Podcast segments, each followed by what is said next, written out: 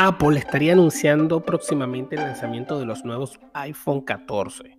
Todo esto el próximo miércoles 7 de septiembre, según reportó Bloomberg. Recientemente citando a una de sus fuentes, esto incluiría el lanzamiento de otros productos como de las, de las marcas Mac, iPads y Apple Watch. El evento podría ser realizado online, al igual que se hizo durante la época del confinamiento durante la pandemia de COVID-19 y los videos de presentación de los nuevos productos y sus respectivas líneas estarían en producción actualmente. Pero, ¿cuál es la disponibilidad en tiendas Apple?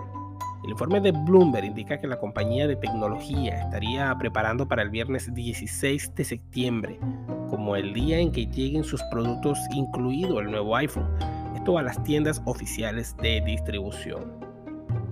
Mark Gurman, quien escribe para el medio estadounidense, afirma que Apple no se ha pronunciado al respecto sobre la fecha del anuncio, pues los planes iniciales pueden presentar cambios. Nuevas características del iPhone 14. En cuanto a, este caso, las características del nuevo smartphone sería similar a su predecesor el iPhone 13, aunque la versión Pro del dispositivo será la que presente los mayores cambios estéticos.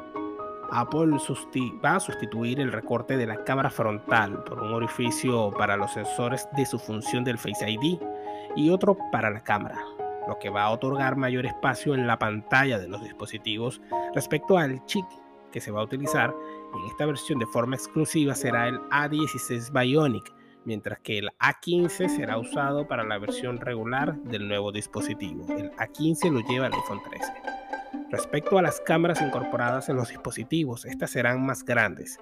Se aplicará una mejora para la optimización de la batería y la grabación de video. Además, el iPhone 14 Pro tendrá una mayor resolución que podría llegar a superar el 4K. Respecto a la carga del dispositivo, esta podría ser mejorada debido a unos cambios que se piensan introducir en baterías externas más grandes y pesadas. Adicionalmente, según una publicación de Wood, un usuario de Twitter que indica qué características podrían tener los próximos celulares de Apple.